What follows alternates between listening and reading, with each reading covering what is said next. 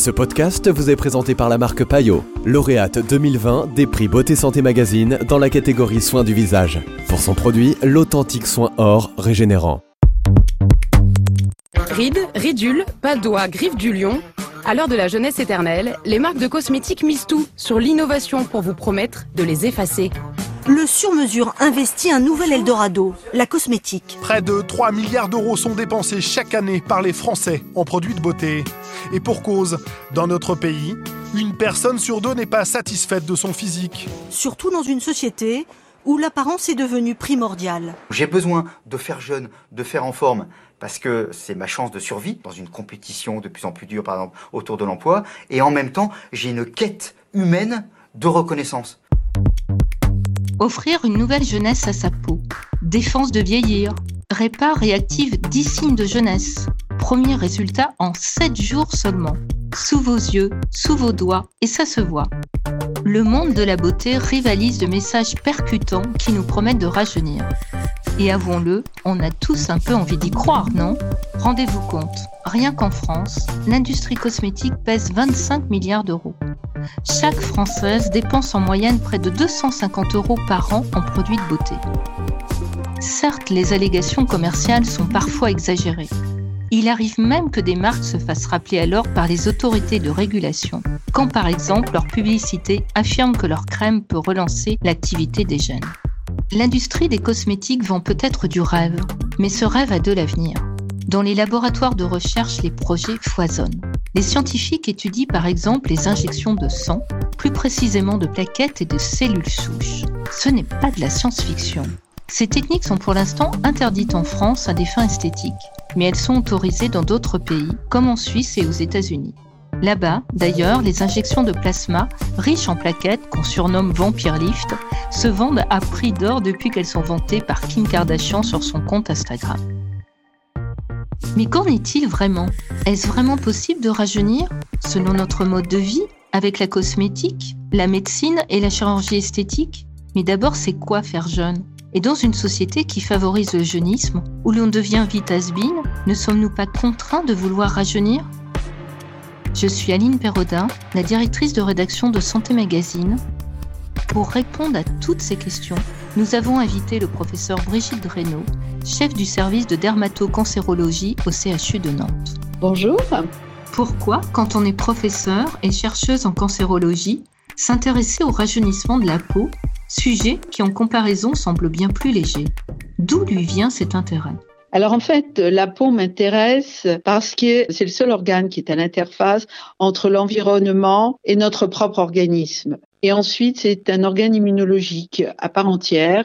Ce qui m'intéresse dans le vieillissement cutané, c'est l'évolution d'une part du système immunitaire et d'autre part d'un nouvel organe qui a été décrit à la surface de la peau, qui est le microbiome, qui est cet ensemble de, de virus, de bactéries, de parasites qu'on a à la surface de la peau. C'est lui qui commande notre système immunitaire. Avec le vieillissement, votre microbiome change, votre système immunitaire cutané malheureusement s'affaiblit avec les défenses antiradicalaires et donc vous faites plus volontiers des infections et des cancers cutanés. J'ai regardé les rondeurs de l'enfance, observé la fraîcheur de l'adolescence, constaté l'insouciance des jeunes années. Âge des possibles et des expérimentations pour les sociologues, la jeunesse est définie par l'INSEE comme la classe d'âge des 15-29 ans. Mais finalement, c'est quoi faire jeune? C'est ressembler à celui ou à celle qu'on était à 20 ans? Vu de l'extérieur, on s'est dit qu'une peau jeune, c'est une peau lumineuse, lisse, pas trop ridée, pas trop tachée. Pour une dermato, vue de l'intérieur, à quoi ça ressemble une peau jeune? Quels éléments lui confèrent cette qualité? Pour moi, le premier signe de jeunesse de la peau, c'est son éclat. Garder cet éclat cutané. Ensuite, c'est son homogénéité parce qu'en vieillissant, on a tendance à avoir des taches qui apparaissent. Il y a aussi l'hydratation de la peau. On a une peau sur laquelle on ne voit pratiquement pas la, la desquamation. On a aujourd'hui des moyens de maintenir votre peau jeune telle que je vous la décris, une peau qui est homogène, une peau qui garde son éclat, une peau qui n'est pas sèche. Les ridules qui font partie plutôt de la partie superficielle de la peau, on a aujourd'hui un moyen de les traiter. Ce qui est plus compliqué, c'est en fait cette perte de ce derme et de ce tissu graisseux sous-cutané qui se fait avec l'âge et qui fait que vous allez avoir ces plis plus profonds qui vont apparaître au cours du vieillissement. Ça n'existe pas quand vous êtes jeune. Vous avez parlé de surface rebondie, oui, on a des surfaces rebondies quand on est jeune, elles disparaissent et elles se creusent avec le vieillissement.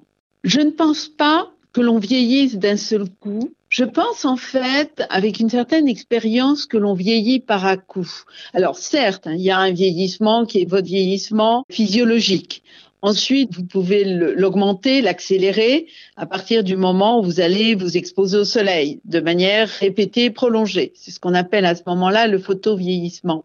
Mais si vous regardez bien dans la vie, il y a des moments il y a comme une accélération. On voit quelqu'un, on se dit, oh, il a beaucoup changé en peu de temps. Vous avez un gros pépin, qu'il soit professionnel, qu'il soit personnel, eh bien, vous allez pouvoir accélérer votre horloge de vieillissement.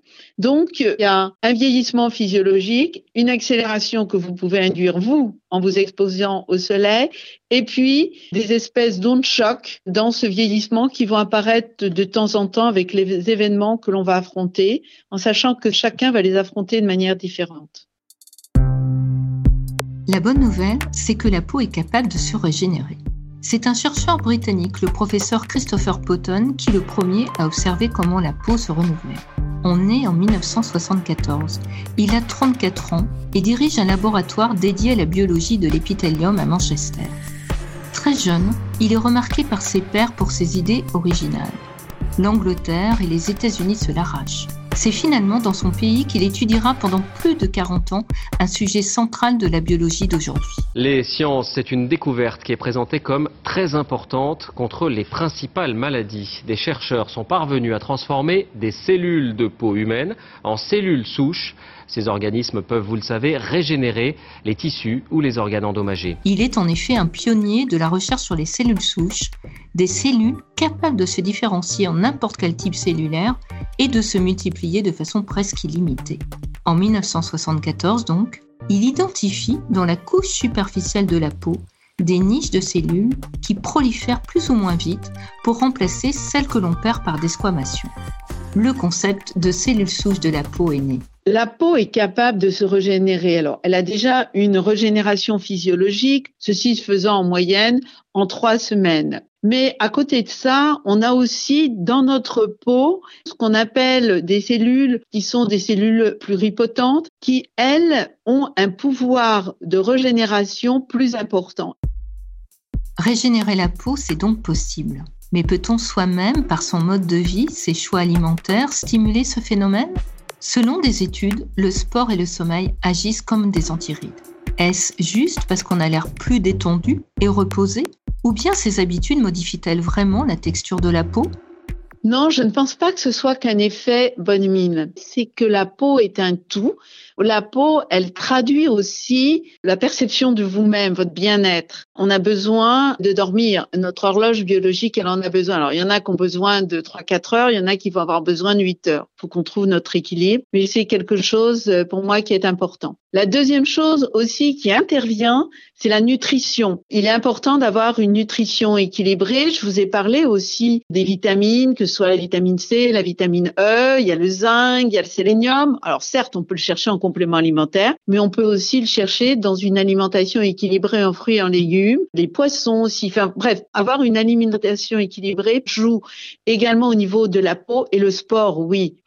Le sport, c'est important parce que vous allez avoir la sécrétion d'un certain nombre euh, de cytokines, de chémokines également, voire d'endorphines qui vont vous aider à maintenir justement dans un état physique équilibré vos muscles et y compris votre cerveau également et le tout étant comme je disais tout à l'heure en interaction avec la peau. Donc je distingue simplement les sports violents. On peut les faire, on peut les pratiquer, mais je pense surtout à des sports comme le pilate, comme le stretch, le yoga, tous ces sports qui vous permettent en même temps de maîtriser mieux votre organisme, le sport s'accompagne, ce type de sport, d'un temps de réflexion. Il vous apprend des modes de respiration, Tout ça, pour moi, est quelque chose d'important et qui influence votre peau. C'est un tout qui permet de bien vieillir. On n'a jamais montré aujourd'hui, d'une manière quelconque, qu'on pouvait rajeunir avec une alimentation les cellules de la peau rajeunir au terme scientifique tel que je vous l'ai euh, défini euh, précédemment. C'est vraiment pour moi quelque chose d'important, cette prise en charge globale. Notre cerveau est en lien direct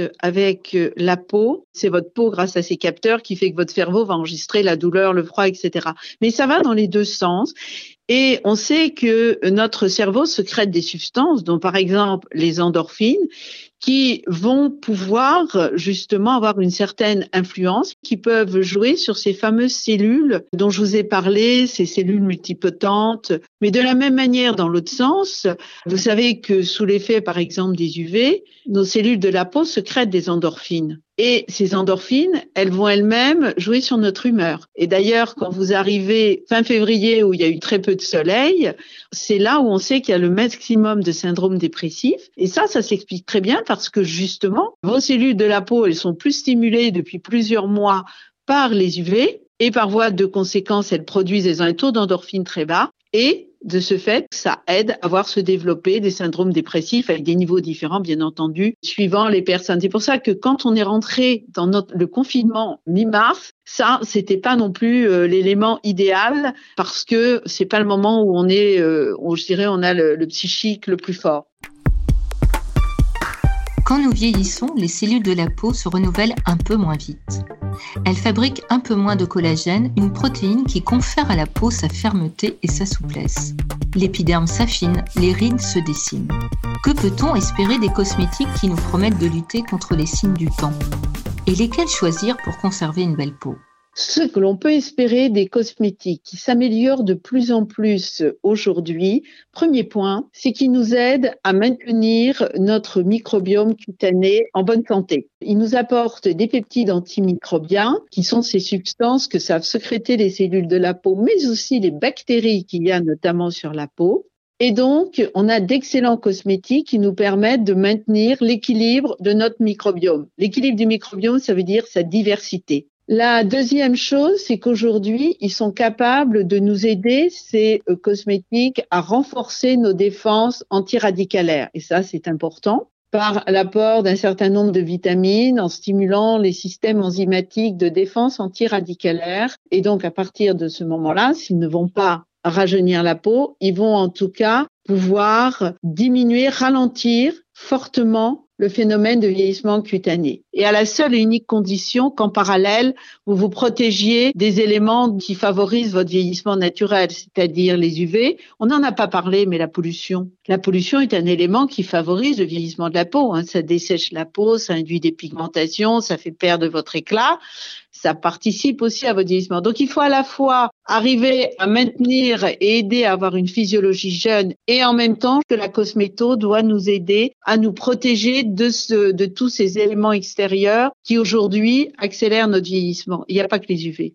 On a beaucoup de mal à réellement avoir une cosmétologie du rajeunissement. Je dis pas qu'on n'y arrivera pas. La cosmétologie progresse énormément en ce moment. Le marché de la toxine botulique se chiffre en milliards et la demande ne cesse de croître. C'est pas la ride qui me dérange parce que la ride est importante sur le visage et c'est quand même une expression. J'aime moins le côté euh, que ça me donne fatigué.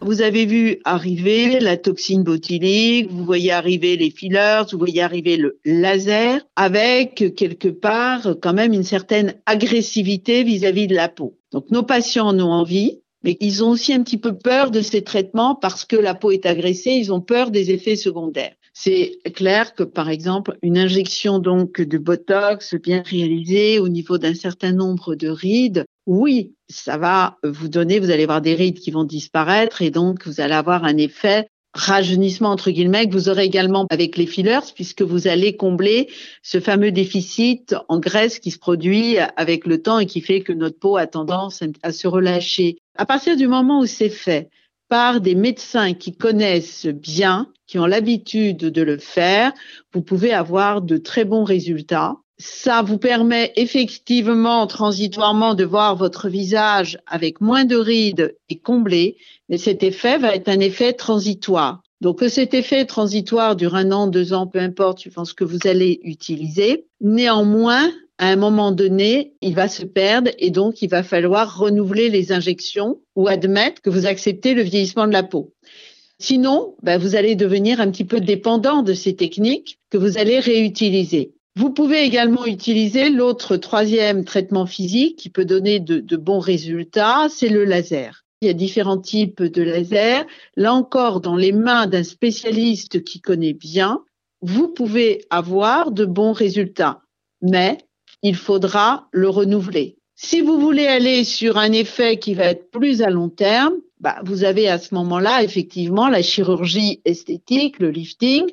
Il faut simplement que vous acceptiez cette chirurgie esthétique et derrière, dans tous ces traitements physiques, quels qu'ils soient, que vous acceptiez surtout le risque d'effets secondaires. Si vous êtes un patient, par exemple, qui a une peau foncée, bah, il va falloir, ça peut être une contre-indication à utiliser le laser parce qu'on sait qu'on a des risques de pigmentation. Donc, si vous voulez, il n'y a pas une technique où je vais vous dire non, celle-là, elle n'est pas bonne et ne l'utilisez pas. Il va falloir à chaque fois, pour chaque technique, s'assurer qu'elle est bien adaptée au patient. Et c'est pourquoi on insiste sur le fait qu'il faut que ce soit des spécialistes qui aient l'habitude pour faire faire ce type de, de traitement. Et puis, il y a un deuxième axe qui, lui, est en train de se développer pour justement essayer de stimuler nos propres cellules de la peau. Ça, c'est ces approches qu'on appelle les approches par thérapie cellulaire. Alors là encore, on peut le faire sous forme d'injection. Et vous savez aussi qu'on utilise beaucoup aujourd'hui les concentrés plaquettaires parce que tout simplement les plaquettes secrètent ces fameux facteurs de croissance. Selon un sondage IFOP réalisé en 2018, 10% des Françaises ont déjà eu recours à la médecine ou à la chirurgie esthétique. Si la chirurgie des seins et l'épilation au laser sont les demandes les plus fréquentes, les soins anti-âge, injection anti-rides, opération des paupières, lifting, se classent juste derrière. Elles permettent de gommer, lisser, tendre, raffermir la peau. Mais ces interventions rajeunissent-elles vraiment?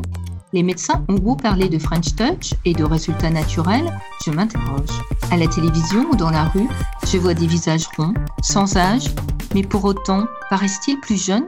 C'est plutôt, et vous avez parfaitement raison, des visages sans âge. Parce qu'il y a quelque chose qui n'est pas naturel. Vous regardez une personne, vous allez me dire en tant que dermato, oui, je sais repérer quand une personne a eu des traitements physiques dont on vient de parler, parce que il y a souvent un décalage qui, qui va se faire parce que je redis le vieillissement comme le rajeunissement, enfin comme le phénomène de rester jeune, je préfère ce terme, c'est quelque chose qui est dans de la globalité.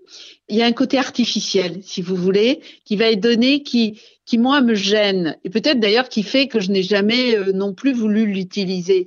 Regardez bien une personne. Moi je regarde quand les personnes se, se, font des fillers ou bien même laser, enfin ce qu'on a dit euh, Botox. Vous regardez un petit peu plus sur le cou, vous regardez le dos des mains et vous voyez, vous dites là, ça va pas parce que vous voyez une différence d'âge de la peau parce qu'on va pas laisser faire ces techniques partout. Donc oui, je suis plus pour dire que c'est une forme entre guillemets de rajeunissement artificiel. Et, pour moi, ce n'est pas c'est pas ça la vraie bataille vers laquelle il faut aller à l'avenir. Le désir de jeunesse ne date pas d'hier. Beaucoup de contes la consacrent comme un objet de convoitise. Rappelez-vous Blanche-Neige. Sa belle-mère est jalouse de sa jeunesse et tente de la lui ravir. La vie n'est pas un conte de fées, d'accord, mais rajeunir à tout prix, quel en est le coût? Des psychologues américains ont observé que les injections de Botox, en effaçant les rides d'expression, réduisent aussi la capacité à ressentir des émotions. En diminuant nos rides, on pourrait donc modifier nos relations sociales et la façon dont on communique, en particulier avec les bébés. À ce propos, l'actrice américaine Julia Roberts, anti-Botox, a déclaré Je veux que mes enfants sachent quand je suis énervée ou quand je suis heureuse. Par ailleurs, à trop vouloir rester jeune, ne risque-t-on pas, en plus d'un brouillage émotionnel, un brouillage intergénérationnel, une confusion des âges? C'est vrai. Il y a une espèce de brouillage intergénération et je pense aujourd'hui que malheureusement, on réagit de plus en plus par pulsion sociétale. C'est-à-dire que l'individu de moins en moins aujourd'hui est capable de se forger sa propre personnalité, rentrer quelque part en lui-même et se dire mais c'est quoi pour moi aujourd'hui être bien? Et il a réagi par rapport à ce que la société lui demande. Ce qui fait qu'aujourd'hui, bah, c'est un peu un phénomène sociétal. Si vous n'êtes pas jeune, si vous avez des rides, vous allez être quelque part, vous avez peur d'être rejeté de la société. Surtout pas. Et donc, vous allez être un peu un has-been. Et ce terme has-been, c'est terrible. Donc, de ce fait-là, vous allez aller vers cette volonté de rajeunissement.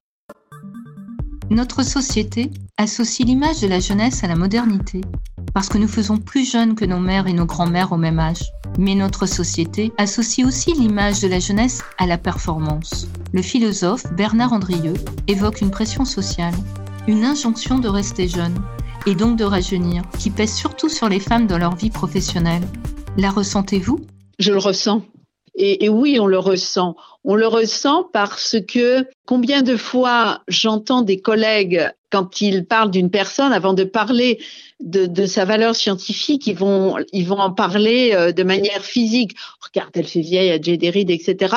J'entends jamais ça en parler au niveau des hommes. Oui, c'est clair qu'à ce niveau-là, je sais pas, mais pour moi, c'est un combat qu'il faut qu'on mène. Il n'y a pas de raison que ça existe, ça. Mais en tout cas, oui, ça existe c'est une pression sociétale très importante, y compris y compris pour avoir euh, arrivé à euh, avoir des postes de responsabilité. Il y a toute une richesse qu'on accumule dans la vie qui quelque part fait partie aussi de notre beauté dans son ensemble et qu'aujourd'hui on ne sait pas exploiter. Regardez en France, c'est typique, on vous jette. Et moi, je me souviens de mes collègues euh, américains ou canadiens me dire, mais c'est pas possible. Ah, regarde la richesse que peuvent représenter ces personnes à cet âge-là.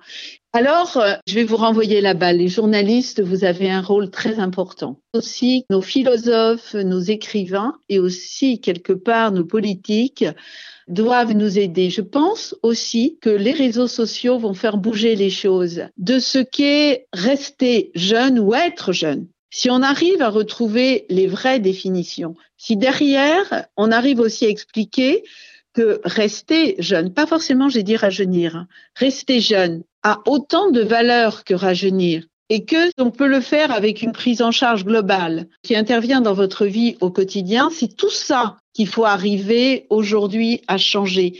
Mais ça veut dire quelque part, c'est un peu là encore une pression sociétale qu'il faut faire évoluer et le travail il est énorme. Il, est il est énorme.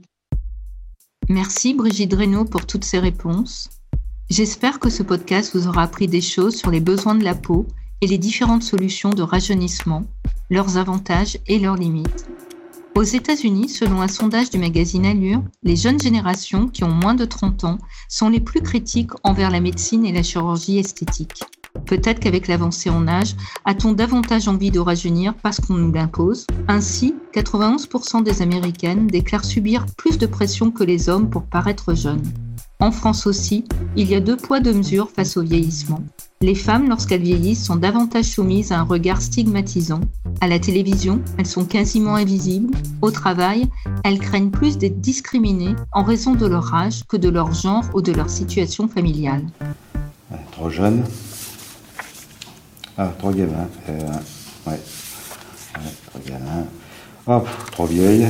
Se rajeunir un peu, pourquoi pas? Donc dès 45 ans, on est considéré comme des vieux. Alors évidemment, on triche un peu. C'est pas 3-4 ans qui changent quelque chose, mais je pense qu'effectivement, psychologiquement, oui, je le ferai. À nous les femmes, on dit rarement que l'âge nous va bien, tandis qu'on trouve volontiers qu'il embellit les hommes. Ça me rappelle un sketch de Florence Foresti dans lequel elle nous dit combien il est vexant de dire à une femme t'as l'air fatiguée parce qu'elle n'a plus 20 ans. Aurait-on honte de prendre de l'âge? Il semble que oui. D'accord, vieillir, c'est pas toujours marrant, mais l'expérience de l'âge peut aussi offrir une autre possibilité de soi et une liberté nouvelle. Hyperchondriac est un podcast de Santé Magazine. Vous pouvez l'écouter sur Deezer, Spotify et toutes les plateformes de podcast. Si vous avez aimé cet épisode, dites-le, partagez-le, abonnez-vous, écrivez-nous sur nos pages Facebook et Instagram et à l'adresse rédaction. C'était le podcast Peut-on vraiment rajeunir? Présenté par Payot, lauréat 2020 des prix beauté de Santé Magazine. L'authentique soin or régénérant est le fruit de l'héritage de l'avant-gardiste Nadia Payot. Grâce à sa sélection d'actifs rares, purs et issus de la nature, il agit comme un booster de régénération cellulaire et enveloppe le visage d'un confort exceptionnel. Formulation de pointe, sourcing responsable, haute sensorialité, un soin signature iconique aux cellules souches végétales et aux microparticules d'or pur 24 carats. Pour un éclat et une qualité de peau incomparable.